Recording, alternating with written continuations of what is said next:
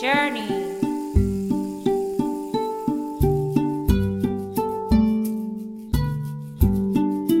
Be the change you want to see in the world. Green Journey.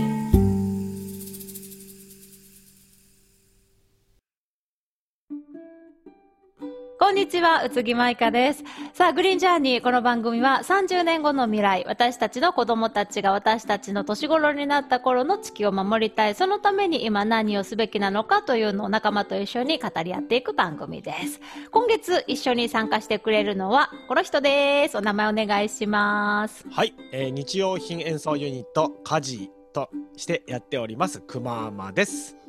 はーい、ポッドキャスト担当のくまんまくんと、はい私の二人でグリジャからは今月はお届けします。そしてなんとですね、皆さん、お待たせいたしました。久しぶりに今月はこの人が登場です。元グリジャ立ち上げメンバーでもある、オフグリと発明家のモーリ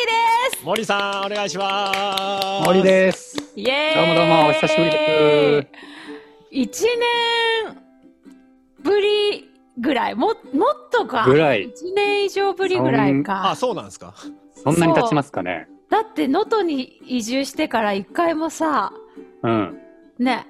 会ってないもんねまあ今日もズでーすねムですけどうんうんうんうーん。久しぶりですね。能登生活どうよいついつだっけ引っ越したのって能登はね、去年の4月だから、もうすぐ、やがて1年ってそ感じのです。前はねおーあの和歌山の山の中でね、 山の中って言うとあれだけどオそフう。グリッド宿をやって、太平洋側から、ねうんうんそう、日本海側へっていう感じで。ちょうどあれコロナが、大ヒッね、トドンと来た時からってことですかね。そうなんですよ。ちょうどコロナで、で、僕、和歌山で宿泊業やってたじゃないですか。 はいやってたんですよ。はうい。んで、もうなんか、それ、宿泊業やめた途端にコロナがたのであ、じゃあたままあたまってい事う業感じだったんですね。うん、事業を撤退するタイミングとしてはとても良かったかなと。うんああ、まあそう大変ですよね。今これね宿泊事業を続けてるってなもるとうね今観光業。やばいっすよね。うーんなるほでど。能登に移住してからですね、なんと念願の YouTuber として成功しているモーリー。いいやすごいっすわ。チャンネル登録者数とかさ、視聴数とかすごいじゃん。再生回数か。まあね、うん。成功してるのかな。まあ、うん今。はチャンネル登録3万人ぐらいまで成三功万人。うんうわすごいね。で、その中で、まあ、あの、いろんなモーリーのね、えっと、自作の、もうだって家だってさ、フルリノベでしょ自分で。そう。古民家そうかそうそう今、借りて買ってそう、う借りてるんですよ、まだ、これが。あ、借りてんだ。うおんうん。築何年築多分80年以上ぐらいだと思うんですよね。おーそれをだって、な、何変えましたシステムキッチン切って入れたよね。あ最近で言ったらシステムキッチンだけど、ね最初にやったのが、うん屋外にテラスを作ったんですよ。あ、うんほうんほうん。ほほでもうね、まあ、僕の妻が常々その和歌山時代から言ってたのがもう常に外で過ごしたいっていうふうに言ってたんですよね。おーなるほど。いいね。もうんそう屋外にもうバーンとね4メーターの屋根を突き出してでその下にキッチンを作って、うんでバーカウンターとウッドデッキと作ってもうそこがね、リビングになるようにえあー作りましたねー4メーターで言ったら普通にもう部屋ですもんね、サイズ的には。そうなんですよめっちゃでかいです。えー、いいっすね。そうしかもおしゃれだよただやっねぱ。うん。そうおしゃれにしてます。店みたい。 うん。そう。で、やっぱりね、石川、秋、10月の終わりぐらいから結構寒くなったんで、やあうんうんうんうんっぱ。り1年のね、半分ぐらいは使えないんですよね。あ。あ なるほど。。 なるほど。そうそれがちょっと残念だったけそど、れやっとね、キあンのキ、ッチン中に入れたんだ。そう、そういうことです。あそあ、そうなんですね。だから、うち2つキッチンがあっなるて、ほど。おーで、家の中のキッチンはね、結構古くて使いにくくてっていう感じだったんで、それを変えようと思って、うんそうシステムキッチンを導入しました。おーシステムキッチンって普通さ私とか買うんだったらさもう業者の人に全部お願いして、ね、うんここからここまでのうち我が家は寸法なのででそれに合うのを選んでもう全部設置までやるじゃない違うんだって、うんモーリーはあるシステムキッチンを自分の家にはここはもうかまどがあるからいらないって言ってうんあのねコンロとか別にもういらないって言って自分でね手間切っちゃってねビーッビーッビーッって切っちゃっている部分だけ持って帰ってきて自分で全部線とかもつないじゃってねそうそうそう、へでーなんかねできちゃったんですよねでもねすごいよねちゃそううん僕のその特徴的なところはちゃんとねかまどを生かすっていうか薪調理とシステムキッチンを組み合わせるなんせ僕はいはいははいエコバカなのでうんはいはいうんあうのんまあエコエコが大好きなのではいうんやっぱりガスコンロはあんまり使いたくないはいはいはい薪調理でいきたいなるほどねのでどうやったらシステムキッチンと調和するかなっていうので考えて作ったんですよでもちゃんと食洗機は入ってるもんねそうなの食洗機入ってそうるだね食洗機やばい っす面そ。白いうもうエコなのか何なのかわかんないですけどね食洗機入ってたら美味しいとこ取りだよねそうなんですなよるほど、ね、やっぱエコはしたいでも、うんでもねあの楽はしたいというか快適な生活は手放したくないっんていうその両立するちょうどいいところをうんうんうん目指してます、なるほどなるほどねえ他に家はさ何を床暖とかも自分で入れてたよね、あんまそうり、ね、床暖房暖かもくならなかった自分でやりましたね ところどころそういやいやそ れね後日談があるんですあよ何何そ何う何ただの失敗ではな気く候てじゃなやいっかぱ りねあの床暖房のスイッチをオンにしてる時とオフにしてる時全然違うんですよあ部屋の違うんだ温まり方があ、うんそうなんだうんうんそうまあ床がねポカポカでもうなんか寝そべって気持ちいいみたいなのを目指してはいたんだけどそれ、そこまではいかなかった、でも、うんうん部。屋全体のうん温まり方は断然いいです、、本そううんすごいじゃんあそうなの、のあれだよね床をこう開けてうん、なんだっけど動線というかこうそうな銅管をね何あれは銅管あの、床下ににこう這わせてうんその上に床を張ったんだけどうんうんうん。もう全然違いますね全部さモーリーはさそういうのをさね独学なの一応まあ資格も持ってんだっけ、勉強しうんていや資格とかはないもう独学っていうかもう、ないんだうんまあなんだろうちょっとひねくれてるんであの、うん既製品はできるだけ使いたくないしあーオリジナルであーモーリーシステムで作りたいっていうのであーいろいろ考えてるんですよね常になるほどねなので半分ぐらい失敗してるんですけどいやでもさすごいじゃんあれを形にできるっていうところがやっぱ普通はさこの配線ね、線をつなぐのもわからなければちょっと家が火事になったらどうしようみたいな さ怖さもあってさあー手を出せなかったりとかもするじゃないそういはいはいうのはいはないのなんかあのど失敗したらどうあーしでようもとかこう そのうんそのうち火事になるかもなとは思って思いながらやって んだ そうそうそそううそうか。え、待って、ラッキーだったの なるほど、ね。もう消火器は常にあのそばに置いてまバックアップはねすそうそあー。いうそうざそうとい う時。そんなですね、大事ですモーリーの、まあ、実験集がいろいろあったじゃない、今のはもう、割と成功例ばっかりさ、こうね、あの、ピックアップしてきたけどさ、あの、いろんな実験を YouTube で上げてて、うんうん。いや、はいもう、息子と一緒にね、大笑いしながら見てるんですよ。あの、もうむしろ なんか、あ失敗するぞ、失敗する、ああ、ほらしたみたいな、なんか失敗待ちみたいな さ、ところもあって、そっちょっちと今日前半でモーリー実験集を、あの、はいうん、振り返っていこうかなと思ってますが、いいでしょうか。はいはい。大丈夫です。どう熊山くん動画見ててさ、そう僕もいくつか見させてもらったのがあって、うんまあ、失敗集ではなかった気がするんですけどあのピザ窯を自作してあなんか焼いてるのがあってすごい時間かけて、はいじゃあ時間がかかったのか焼くのにで奥さんがまだ焼けない焼けないみたいあなあはいことを、はい。言いながらそれ失敗例ですね。あれ失敗ですかそうかあれは失敗だったのか。あの改良版も出したと思うんですけあどー、そうなんですねちょっとそこまで終えてなあくて。ー改良をしたんですよ。うんあそあうなんのだ時計型ストーブを2段に重ねて、ではあ僕ねピザ窯ってね、うんあのみんなが想像しているあのドーム型のなんか石、うんレンガみたいなはいのはいがはい嫌いなんですよ。なんでおーあれ大嫌いでなんでかって言ったらはい。なんで、ピザをうん、まあねパパーティーを常々やる人はいいけど家族でじはあゃはああ休日にピザを焼きましょう家族分で45枚焼きましょうって言った時に、たった45枚焼くのにあのピザ窯を温めるのに相当な薪を燃やさないといけないあーそうなんはだあうはあんはあうんうん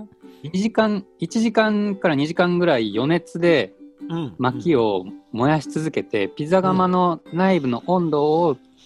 400度ぐらいまで上げてそれで生地を入れるんですよなるほど、なるへえたった45枚焼くのになるほどね、うんうんそうそれ考えるともうもったいないっていうかもうんう僕はね、うんうんエコじゃないと思ってるんほでど。すよ、はいはいあはうい。んこなるのほどね若的にはちょっと許せれなはいそうと。そうそこでそうなんですよもう電気使う方がねあの、エコなぐらいそんぐらいねなるほど薪ねをほう ほたうほくうさほん使うんですよう。なるほど。で、まあ、僕はねその、えーたったね家族分しか焼かないんだったら、うんうんそのピザ窯自体を余熱で温める必要はないとうんもう直火でいいと、うんでほうほ下から火がこうね下から温めるのは簡単で上をね、温めるっていうか、まあ、上をじ上から直火を当てるっていうのが難しいんうですなるほどなるほどね。それをはい火の通り方をうん煙突をの配管の具合を工夫して、うんうんうん上からも直火が当たるようにうんほうほうほうほう。そうその煙突をしかもねその煙突通したその腹の部分ピザに直接当たる部分は煙突カットして、ほう本当にこう直火があのピザの上を走るような構造にしてるんです。へといえ、うちょっともう一回追っかけてみます、 それ。でそれうんこれちょはっとさなかなか何かを見て知ったのそれとも自分で考えたの考えてそのます構造考えたんだおーす設ごい計っ図すねからうん考えてます。すごいねさすが発明家そうなん忘でれてたけどす。失敗ばかりじゃないんです。出てるんだね。いや、なんかさ、あの、私が見て、おお、モーリーやってるやってると思ったのはさ、夏ほら、こ去年なんかは特に暑かったじゃない、はいはい。っていう中でさ、お宅、電気を使わないエアコンを作って密閉空間で試してみたっていうのやったじゃないですか。あれですね問題の。あれさ、なにでももともと海外のバングラディッシュとインドの、うんそのシステムというか仕組みを使ったんだよね。そうん、ちょっと紹介してもらえると。なんか Twitter で、うんう、そうバズっててうん、なんかペットボトルをのこう壁に刺してる。でペットボトルのその口側を室内に向けてう、うんんでお尻側はちょん切ると。うん、でそれを、まあ、無数に壁に刺しているというで、うんこれここに風が吹くとすごい室内が涼しくなるんだよみたいなのをなんかで僕見かけたんですよね。はいはい。でどうなんで涼しくなるかわかるそれで。なんかね理論上その、うん、えーまあ、感覚ですけど、うん冬寒い時、うん手を温めようと思ったら、うんはーってするじゃないですか。ははいうんはうん、でラーメンとかすする時に、冷まそうと思ったら、うんふーって口をすぼましてふーってすうんるじゃないですか。、うん、うん、うん、ふーは冷たい空気、はーはあったかい空気っていうことい。で、はあはあはペすッごトいボよねトルの筒を空気が通るとき、うん。あはいはいはい。ふーで出てくると。はあはあはあはあ。はあはあはあ。室内側に大きいとこからちっちゃくなるってことですね。うんすそうそうそうそう。はいはいはい。それで空気が圧縮されて冷たい空気になって、室内側に風が吹くという理うんう論んうんうんうん。なんですよ。いや、あの動画見たときにさ、まず家でやったんだって。はあ、違うんだよね。ちょっとくまもくんやって、うん今、手 に。うん。確かにね、風の方が全然冷たいですよね。え、すごいってなって、はいはいはい。うん期待高まるじゃん。あ、これは絶対いけんじゃないかと。はいはい。いうのでね、森、その後どうなるんだっけその続後きはがです YouTube よ。で。ほぼほぼ言ってる。ほぼ。、もうこれがですね全然ダメで。なんでかなって、うんまあいろいろ原因は考えられるんですけど、そもそも、あのー多分そんなにね、その日風が吹いてなかったんですよ。ちょっと今想像つきましたわ。 なるほどね。うんうんうん。あのーそもそもねそのペットボトルにガンガン風が送り込まれる状況じゃないと、うんうんもう冷たい風どころかもう無風ですよね。っうんてちいうっちゃい穴が開いてる部屋だよね。そうそうそうそうなのそうなの。っていうね 要は。でなんかね、うん。まあ、YouTube って面白いのがその失敗を失敗のまま出すじゃない。そしたら、コメント欄でいろいろ教えてくれる人がいて。ああ。ほうあのそれがねすごくいいなって思うんだけど、うん。うんあの壁その無数に穴を開けた壁のうん反対側にうん。換気扇をつければいいんじゃないか、おーなるほ換気扇ど。ってこ廃棄させるとですね。うね部屋の空気をそう吸い込んでう部屋の外に廃棄させるじゃないですか。うんうん。ということはうん。逆側からうん。空気がうん入るようになるうん。ので、、うん。風が起きるんですよ。うんうんううんん。そうだからそういう風にしたらもしかしたら本当にそのペットボトルを通じて冷たい風が入ってくるかもねっていう風にはい。言ってくれた人がいて、ややったんすかこの夏リベンジしますあ、この夏。リベンジあしれまだもんね。あれだって何あの部屋はその実験のためだけに作ったのす違うんですよ何そうもうそんなことするわけないじゃないですあ、かいや、そうなの、そうなの。あの部屋何なのあのサウナみたいなちっこい部屋。そうもうね僕のいいですか僕の大好きな言葉一石五鳥なんですよ いいこと言うじん。ゃん。うん、知ら一なか部った屋けど。に一部屋、うその実験のためだけに作んないですよ偉いじゃん。うん。五丁あるわけね。あと4つあるんでしょえあいやよ実はあまあないんかい。ないんかい。ないけいどつも。一石二鳥ぐらいだけど今回 はあのまああの部屋はうん。今度ねバイオガストイレを作りますどういうわのかりますわかんない。コンポストトイレっていうのを僕作ってて、まあ、はういんこはいをはい肥料に変えるうんうん。っていう、えー好気性発酵っていうのを使って土とうんこ混ぜて、うんで肥料に変えるっていうのを僕は販売してるんですけれども、はい。そうじゃなくって今度は水の中にはい。うんちおしっこを入れます。はいえーまあ、声だめですね、要は。ほうほうほう。現代版の声だめみたいな。で、嫌気性発酵すると何が出てくるかというと、メタンガス。はあはあはあ。このメタンガスが、を回収して、これを回収すると、うん。なんと調理、調理ができるんですよ。ううううん燃料になるんですよね。おー。燃料として、うん。ガスコンロに接続して、うん。料理ができると。おおすこごういじゃいん。うトイレを作ろうと思ってます。え、それ何つなげるわけそれを、そのキッチンまで管をこう、そう。トイレから。え、すごいね。そうへえ。実はもうできてる、えーおーあもう今できてるん何です実験中なのまあ、ちょっと暖かくならないとガス発生しないのでそうもなうちょっのと先かなっていう感じです、うーん。それをその部屋の中ででもうんやるってことですか。部屋の中はトイレ便器があって、はいはいはい部屋の地下地下というかまあ外にタンクがあるっていう感じですうーね、うーん。 ん。面白いななるほどねぁ。これはね面白いと思いますよこれも多分一回は失敗するのでお楽しみに、あれむしろ一回失敗させるぐらいの感じで。そうそうそうそう失敗が美味しいですよねやっぱりね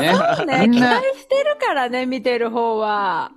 ねえなんう。かうんん、失敗すべきかなとか思っちゃいますよね。いやーえ、それさ、 何できたらさ、一般の家庭でも取り入れられるところまでやっぱりこう、段階を経て、落とし込みたいですね。えたりはするのおーあいーけそうなんですかあのー誰でもできるよっていう形に落とし込みたいんで、だからミニ、うんうんうんあのまあホームセンターの素材だけで作ってます。うんあーなるほどうんねえねえ、モーリーさ、そこまでほら、まあいろいろね、やってきてさ、今になって、この能力、培っといてよかったなっていうような、その子供の頃から、こう遡ってでもね、おーどう、は振り返って、これだけはやっといてよかったとか、この能力あってよか、身につけといてよかったなっていうのはさ、どういうところに感じるあーえーっとみんなが絶望すること言っていいですか何、はいはい。高校の科学ですねおー何そうなのそんなに役立つのまあ結構意外と使ってるなって感じはしますね科学物理は結構役に立ってる感じはしますうんなんかみんな絶望すると思うけどこんなこと言ったら今希望を見出したよ多分あの高校生のお母さんた ちあそっかそっか逆にそれでそこを押さえとけばあれなんだっていう、そうーんやかっぱり役には立つなという気はしますね。やばい私科学専攻じゃなかったなまあもともとできなかったけど さななんかでも学校の授業ってなんかその当時はこれ何に役立つんだろうっていうのをなんか思うんですけどなんかいざ僕もなんか電気配線とかしようと思った時になんか謎の数学のあのなんだっけあの公式みたいのが出てくることがあってあ、はいこういう時にそういうの使うんだみたいのを最初に高校で教えといてくれよってすごい思いましたねなんか。あああーそうですよね。なんかこういうところで使われててで今からそれをやるよって言ってくれれば、なんとなくイメージがついた中でなんか覚えられたのになんかこの定理をさ覚えましょうみたいなこと言われてもなんのこっちゃいみたいなのがねえなんかもう少しこう実感を持ってやってくれるといいなっていうのね思ったんですけどね。何にしても目的がないとなかなかモチベーションってね、うん続かないですよね。うーんうん。でね、今さ、あの、前回のポッドキャストでね、教育はをテーマに、おあの、お届けしたんですよ。まあ、今の日本の教育ってどうなんだっていうさ、なんか学校ってほら、私たちの時代からさ、なんか、ね、モーリーのとこもほら、1年生、今年1年通ってみてさ、久しぶりに小学校のこの門を通ってさ、きあの感じたんじゃないかなと思うんだけどさ、え、こんなに世の中がいろいろ変わったのに、学校の中がこんなに変わってないことが結構びっくりで。あなんーか全はい然はい変はわいってないんだなあっていう、その教育システムというかね、あり方がね、うんうっん。ていうのをこうんう思ってて、で、あのまあいろいろね、あの聞いて考えてっていうの私たちもやってたんだけどさ、どうあの、モーリーほらいろいろやってきてるじゃない大学を1年ほら休んでさ、あの、ちょっといろいろ行ってみて、自分で授業をやってみて、また帰ってとかさ、でも実はいいはい大学出てたりするじゃない、あなた兄弟だったり するじゃ実な、はいねそう そうそう。はい。とかいうこの背景、いろいろね、あの、経験して、実は学歴もあるモーリーからしてさ、今、教育、しかも今、こう、いろいろ自分で作り出してね、どう、どう見ているかなっていう。まあ教育に関してはやっぱりいろいろ思うことあって、うん、子供が小1っていうのもあるからで本当になんか学校は行かなくていいよって毎日言っててほうんあのーゲームが好きなんですよ。う。うん。はいはいはいはい。でゲームはさすがにもう無制限でやっていいよとは言ってないんだけど、うんでもなんかあのうんどうだろうな本当はなんかやりたいことを好きなだけさせたいなっていううんうん気持ちがあってその方がうーんなんだろう今世の中何がどう役に立つか分かんないのでうんもうゲームですらもあのとことん突き詰めるところまでやっちゃったらいいのかなとか思って、うんうんでなんか今そういう場所を作りたいなと思っててうんほうあの子供たちがうん好きなことを好きなだけやれる場所づくりっていうのを実は今年の目標に掲げていて、ええ今年ですかもうじゃあすぐ、うんすぐ動き動き出してる感じそうです。ねあのこの家のうん倉庫が結構でかいんですけどはい。その倉庫を改装できたらなと思ってておーもう子供たちが自分たちでご飯作ってうんうん。で宿泊もできてほう好きなだけ好きなことをやれるしかも、まあ、大人は介入せずに、へえあの大人に注意されることなく何でも好きにしていいよただね家事とかは怖いので、うんうんうんあのまあ、誰か一人その監視なんだろうなその見守大り人的な感じですがねちらっとこうそうですね見守り的な感じで一人いるような場所を作りたいなと思ってへえ。そうなんか新しいタイプのフリースクールみたいですね。スクールにはしない、うんうんうんもう会費も取らないし、おうん、あの 親親はもう預けに来ても置いてく人は置いてっていいしうん、うん一緒にいたい人は一緒にいてもいいし、うんでお金ももらわないその代わりこっちも責任持たないはいはいはいは本当にフリーな場所い。っていうのを作りたくて結局それがね僕の中で一番の教育教育ってわけじゃないけど子供が伸びる環境っうてんそういうところだろうなって思ってて自律的な部分そうを好きなとこ育ろむ的な感じですかね。そうですねうんもう好きなことをとことん突き詰めればいいんじゃないかなと。名前決めてんのここはねどうかなまずいやいや決めてないもうそんな、あの本腰入れないあのあ、そうなんだ。うん。そうそんなに気合は入ってない、なるほどね。うんうんあのむしろうちの子供のために作るぐらいであの、うーみんなうんみんな来るかどうかは特に気にしてなくて、うんうんうん。うんうんなるほどねまあでもうちが今賃貸でとやるならこの家を購入した上でやりたいなと大家さんとの交渉がうまくいったらそのプロジェクトがスタート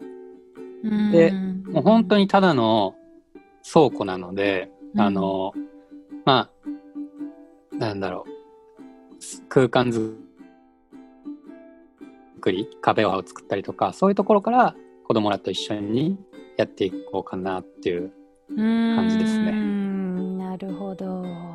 すごいね、活動の幅がどんどん広がっていきますが、ここでですね、一旦、あの、曲をお届けした後に後半移っていきたいと思うので、くままくん曲紹介をお願いできますかはい。では今回は発明家のモーリーさんをお迎えしているということで、えー僕たちが発明したビー玉を使った楽器があるんですけども、えーそれを使って演奏したオリジナル曲「テストフライト」という曲をかけてみたいと思います。お聴きください。。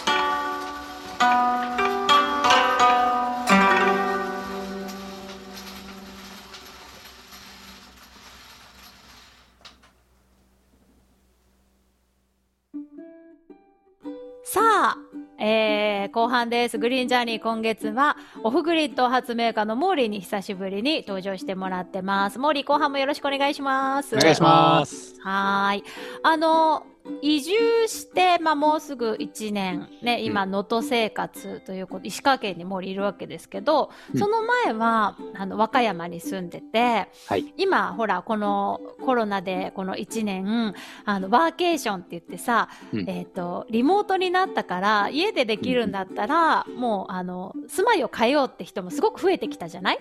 うんで、移住する人とか、やっぱ自然の多いところで、あの子供たちも育てたいし、で、家でお父さんは仕事をするみたいなさ、あの、暮らし方がすごく増えてきたと思うんだけど、はいまあ、あの、どうですかそういう人に向けてというわけではないですが、その移住のポイントだったり、うんメリットだったり、デメリットだったり、はい実際その経験したあたりをちょっと教えてもらいたいなと思うんですが、いかがでしょうかはい。えー僕和歌山に6年住んでで石川の七尾市能登島という島に、えー今約1年暮らしたんですけれども、うん山と海っていうもう全然違う環境を体験してみてまずね思ったのが海はすごいねもらい物がめっちゃ多いへこれさ魚とかそういう。魚おー。なんかあのねやっぱ漁師さんが多いじゃないで漁師さんがいっぱいその商品にならないものを近所に配るんですよ。でそのおこぼれをおこぼれがうちにも届く。うんで、なんか、あいただいたし、じゃあ、あ今度いつか何か返そうみたいな感じで、なんかね、あの面白い経済が回ってるんですよね。へーもらう、あげるの。うんうんそうんすごいね、それはね、海に来て、すごい豊かだなって思うところですね。うんうん。山の時はね、なかった。あそうなんだ。それは単純に人口密度とかの話もあるんですかちょっとそれもありますね。でもなんか、あのなんだろう僕はね山にいた時何があったかって言ったら鉄砲撃ちの人の友達が鹿の足を持ってきてくれたりとはか、あはあはあそういううのはあったんですけどそれってごくたまにで、んううんんでこっち海の方はねもう毎日のように何かしらもらってるんでそれはやっぱりね海はすごいなって思いますね。ううんんだからまあね山派自分は山派なのか海派なのかっていうので、まあ、好みが分かれると思うんですけど、まあ、僕はね海に来てすごい面白く生活してます。なるほどね、そうか、山派か海派か、その、そうか、行く前に土地柄的なのと相性みたいなのも見るべきなんだ。そうそうそう、うんあのね山に住んでた時は逆に湧き水がすごく豊富でああ、そう水がねとっても美味しかったし水水道料金自体すごい安かったんですよね。へえそうなんですねそう島に来たらやっぱりそんだけパイプ長いパイプをねあのほ本土から通すわけじゃないですかうんうん。だからね水道料金がめちゃくちゃ高くてあーそうです和か。歌山の時の10倍ぐらいへうえ、わそうですかすそごいなんだでうんうんそうすねへえそうなのだからうねん山はね生活コストっていう意味ではすごい安かったなって思いますううーんん、えそのさ、まあ、食費も全部含めてのさ生活費だとそれこそ海はさ、その魚とかをこうもらったらさちょっとまあ、うん食費のコストが抑えられるとかになってくるじゃないうんうんいトータルしても山野がやトータル同じぐらいあそうなんだうんやっぱりそうかそうかあのーねインフラ代に払うお金は山の方は少なかったけどこっちではうん食べ物がもうもらえるし釣りもできるし、うんこの間僕うんタコをね、あの手づかみで取ったりしたんマでジすけど、ジいいねうんうん、うん、そうそうそうなんかその辺に食料がいっぱいあるうんのが海かなと思うので、まあ、そういう意味ではねあの、まあ、生活費と考えると、まあ、とん山とトントンかなとは思うんですけど、うん、実際そのさどう新しい人がさそのもともとあるコミュニティに入っていくっていうのはさ簡単なことなのかいやめっちゃ難しくてあ、難しいんだ、うん、まだね、もうもう1年経っちゃうけどなかなか馴染めてない。はあそう、うんまあ、特に今コロナだから、あまもあそうだねあーうんイベントが軒並み中止でそう人と関わる場所がないなるほですどよねねその中でなんかどうやってコミュニケーションを取ってるんですかなんかねまあご近所さん本当に徒歩圏内のご近所さんとは本当にその物のねもらったりあげたりっていう、うんあと子供がちっちゃいので子供がね、そのあそこのうち遊びに行く誰々ちゃんと遊びにはあはあ行はあくみたいな感じででちょいちょいそのコミュニケーションは取れてますけど、例えば能登全体のなんか面白い人とかとはまだ全然つながってなくてうんうんなかなか難しいですよね。不思議だ,、ね、そうだから僕ねうん、うん、いや人が少ないとさパッとそういう目立つ人って目立つじゃんだからパッパッとはいはいこはういなんかね、仲良くなってこう、うん新しい人のコミュニティじゃないけれどもなんかなうんなるのかなって思ってた、うん、和歌山の時はそうだった、うんやっぱコロナ前後でやっぱり違いますよなるねほどね。そなうんか、かそうか、それが。そうそうそう、おん互い多分島にモーリーっていう人が来たよって知ってる人もいると思うし、僕自身もあの人会いに行きたいなって思うんだけどでもなんかコロナもあるしなかなか会いに行けないみたいな、うんそっかそっかそそうっか。なかなかねその今つながりが作りにくい時代に入ってるのかなと思うので逆に僕は今もう家に引きこもってうん家を直すとか、うんうんんそういうことに集中はできてる、うんうなるほどね。まあねかみんなこう関わろうと思ったら多分コロナ終わって、うんからうんまあ、自然とつながりもできてくるだろうから、うんうん、まあ移住直後は焦らずにとりあえず、あのー粛々と家のことをやっとけばいいのかなうんうと。んううんんうんうんいやなんか移住するときにさモーリーさこのモーリーが意外とすっごいちゃんと調べてさ、はいあのなんだっけい移住給付金給付金っていうのはいはいなんかいろいろ実は移住するときに押さえておくとお得なポイントとかもそあるんだよね。う。僕ね、ここだけの話う、ん、もらえる金額で、今、七尾市っていうところに住んでるんだけど、うん、七尾に決めたところがある。へーそうなんだそれってさ行政から出るの移住ししてくる人に対してそもうう。で、和歌山の場合は、もう県が出すから、あの、あどの地域に行っても、この金額がもらえるって感じなんだけど、石川はね、自治体によって、企業補助金いくら、空き家回収補助金いくらとか、なんかね、それーぞれバリエーションがあってね、そこで比べちゃっうんたんですよ、僕は。 なるほどね。ぶっちゃけた話。はあはあはあ。で、僕はこっちで起業したいって思った時に、うん七尾市はね、200万円もらえるんですよ。ほううんうんうんいいじゃんあこれを、ううんん、これ美味しいなと思って、うんうん、で、プラス、空き家の回収補助金がね、最大140万ぐらい出るんですよ。うーんそう。で、自宅を改装してなんかしたいなと思ってたから、うんほうその改装費にも当てれるから、うーんそう、いいなと思って、むちゃくちゃいいじゃん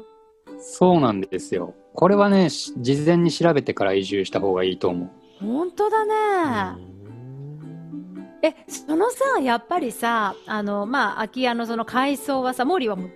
全部自分でこうやってるわけじゃないねまあできうるんできないはそれ人それぞれあるとは思うけど、やっぱりさ自分でやるとさ価格的にはもうやっぱ全然安い安いっすよ。やっぱそいういうもんなんだねやでもね、うん最近ちょっとここ悩みどころで、何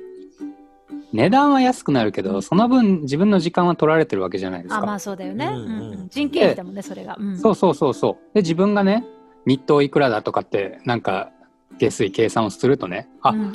もしかしたら外注した方が安いのかなとか最近思うようになってきた。うんだうかんうんなるほどねそこも含めるとね、ら一通り DIY を僕やったんだけど、うんその、なんだろうこのぐらいの作業だったらもうちょちょいでできるから自分でやろうとか、うん、ここはこんぐらい時間かかりそうだからもう外注しようとかああそういう使い分けができるようになってきたのでうんうんなるほそどなるほどだから今は本当にお得に、あのできてるかなと思います。へえそうかえ家族はどう移住して、移住してねうん喜んでるよ。あうんうんの、うん、まあ妻がほんあのもともと海派でうんうんううんんでフラダンサーなんでうんうん海のそばでフラダンスしたいっていう夢があってあで妻の意見でここに来たっていう感じだからあなあるそうほなんどですなねるほど妻はもうそもそもすごい喜んでいてうんうんうん、うんでも子供たちもねあのまあ馴染むの早かったですねあ本当うんうんうんあのまあ友達いっぱいできてうんうん元気に通ってます。うん、でなんか僕自身あの一つあの不満があるとするならおうあの和歌山時代は温泉がね年パスっていうのがあっておはおあはあはあはあ1年間1万円で温泉入り放題だったんですよ。めっちゃいいじゃおん。ーこっちに来てね、それがないんだよ ね。贅沢だな。温悩み泉、なんがか、ね、そうないわ、それ。 そ普通の人そうないわ。そうかな。なんか温泉がね、たまにご褒美的にしか行けなくなっちゃったっていうのが、あー、なるほどね。そうそうそう、僕はね、ちょっとマイナスポイントなんだけど、うん、それ以外は結構楽しんでる。贅沢なマイナスポイントだ な。え雪は雪は大丈夫。雪ね、そう、んもうね、冬辛かった。うん、今年が雪多すぎて、うん。うん、なんか初めての冬だったからとりあえずここで、まあ、じっとあの我慢して生活してましたけど、来年からは逃げますそうか、あそうあ、なるほど。福祉があるわけだ。もう冬はあねのここにいちゃダメだと思ったおーあの逃げるっていうのはでもさ、何石川からあれってこと出るってこと？うん海外旅行とかかなそうでもさ、、そうそうなるとさ、ほら子供の学校どうしようとか、あそっか別に行かなくていいのかポそうイント行かなくていいんですそうよかそうだった。むしろ忘れてたむしろ学校より貴重な体験をさせる自信はあるのでそうかなるほどはあねはあ。そうだったそうだった。そうそうそう教育なんでこれあがー。そうか。ちなみに家は潰れないんですか、雪で。そうそれがね怖いんですよ家を離れちゃうと雪で家潰れてないかなっていうのが心配でうんだから、はい。大雪ですって警報とかが出た時にパッと帰れる距離じゃないと移動できないんじゃないかっていうそういう悩みはあります。あなた楽しそうだね。いやーでもね想像以上でした日本海何が想像以上かって言ったら、本当うん晴れないあそう。おお、そうなんですか。おえあのーねいや晴れない晴れないとは聞いてたけどいやうんまさかそんなっていう感じだったんですよ。うんはいはい。マジで晴れないです。ずーっと曇り雪？ずっと雨雪あ曇りそへへー12月に入った途端にいきなり晴れなくなって、それがもう2月の中旬ぐらい最近になってやっと晴れ始めたけどその2ヶ月半はう。うん。本当にねうつ病になりそうでしたああ、あそうですか。あ。やっぱ土地柄全然違うね。全然違うしもう僕はあの、ねエコが好きで太陽光発電、あうんの自分で電力作りたはいはいいはないと思ってたけど、はい。無理だなって思いましたあー土地柄的にねなるほど。お日様出ないとそうだよね。と思いましたねままあ逆にあのすだからこそ太陽光以外の自家発電を探るきっかけにはなるんですけどはあ偉いな、ただじゃ起きないね、転んでも。そうですうんなるほどね。ゴミじゃない。やっぱりねあの悪い環境の方が発明ってはかどりますよねはあ、さすが発明深家。いな。名言出ましたね。だってねあの南の国の人ってもうのんびり生活できるじゃないですか別にあうの、んうんうん、何の工夫もなく、やっぱロシアとかうんもう食うと生き残れない環境の方がやっぱ文明って進みますよねなるほどね。じゃあ、モーリーさん、これからどんどん過酷な環境に行くんじゃないですか。北極とあか。んた、冬、逃げてる場合じゃないでしょ。そうなんで発すよね明の機会に当てなさいよ。そうそうです ね言ってることが。あー矛盾してたわ矛盾しとるぞ あーではどうでしょうか最後に熊間くん何か質問ボーリーでありますかいやー、でも最後に今、いいいいこと聞いたなと思って、なんかこう、過酷な状況から発明が生まれるっていう。 いや、それを胸にこれから生きていこ うと思いま家同し士が羽打った。ないのか羽持った。た。 あーいやー。えー、なるほどね。いやーでも本当なんだっけさっきの子供の話ね自分自身もやっぱりその、ね、どういうふうに子供を育っていったらいいかなみたいのをいまだやっぱり探り探りでやってるのでうんなるべく伸び伸びさせてあげたいなと思うんだけどねえ答えがやっぱりない、うんうん本当に永遠の課題なのかなという気もするんですが、うまあんなるべく自分のエゴは決して子供に楽しませてあげたいなっていううんのをまた改めて思ったなっていう感じですね。うんなんか僕親に恨みがいっぱいあってえそうなの、うんなんかなんでここでダメって言われたのかな人生の大きな選択でなんで A じゃなくて B に行きなさいって言われたのかなって A, だ A を選んだ時 A を選んだかもしれない自分を想像して結構、あああの時あの道に行ってればなとかって結構恨みがあるので、えーなんだろうそうそうなりたくないのでその、うん本当にお親って失敗しないように B の方がいいですよとかって言うじゃないですかうんうんうんうんうんでもなんか A を選ばなかったがゆえに子供は後悔してしまうそれならばもう失敗したとしても A を選ばせたいなって僕は思っててうんあのそうそうなんか子供にはあれこれこう方向こっちがいいこっちがいいよとかあまり言わないように自分で選ばせるってことを大事にしていこうかなと思ってます。なるほどねありがとうございます。さあモーリーあっという間のお時間になってきましたが最後に何か言い残したこと ありますか最後にうん、今年一え年、ーっとねまあ振り返ってでも、うんうん。えー僕今すごい熱中していることがおあって、うん何あの宣伝でも何でもないんですけどあの薪ストーブを作っていておお、であのねお湯を作れる薪ストーブっていうのを、まあ1年前ぐらいからずっと作り続けてるんですけどやっといい感じの形ができて、で今へー試作をね鉄工所にお願いしてて。それがもうすぐ上がってくるんで、おこれをね、もうすぐ世にお披露目できるのおが、もう楽しみです。すごいじゃん。これすごいんですよ、本当に。ええそう、まあ、さっきね、僕、一石五鳥ー、うんが好きって言ったじゃないですか。うんうんうん。もう、その薪ストーブは本当に一石五鳥ですよ。何があるの？あのね、まあ、お湯作れるじゃないですか。うんお湯作れるってことはね、そのお湯を床に回して、回して床暖房にもできるし、おーなるほどうん、あの、お風呂に回すこともできるし、ほうほうはほあはあはで、まあ、部屋ももちろん温めることができるし、う。うん。あうんで、それをね、あの、なんだろうな、ロケットストーブ型になってて、うん。うん部屋、部屋の中にヒートベンチって言って、うんあの、お尻があったかいベンチを作ることもできる。おうんお。かうんなんかね、すごいやつをね、今、開発していて、あそ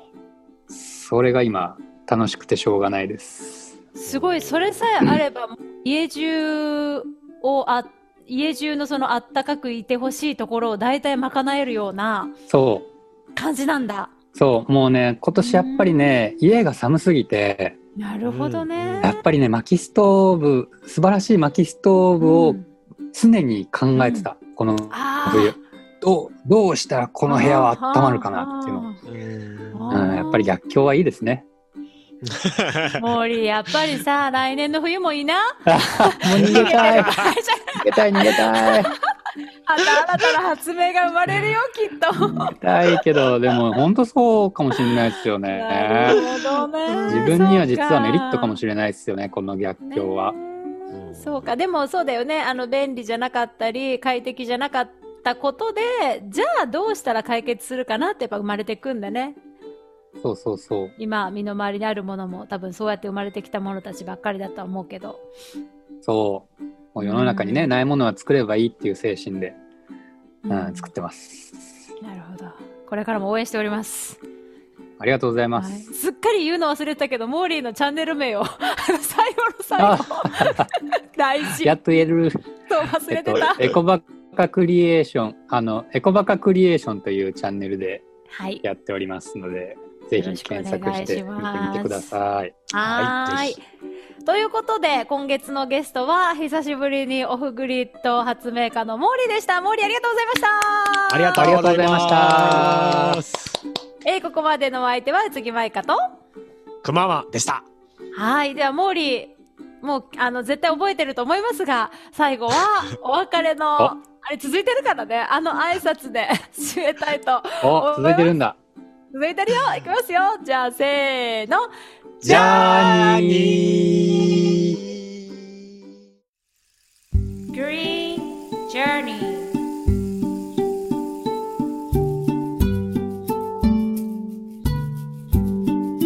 Be the change you want to see in the world.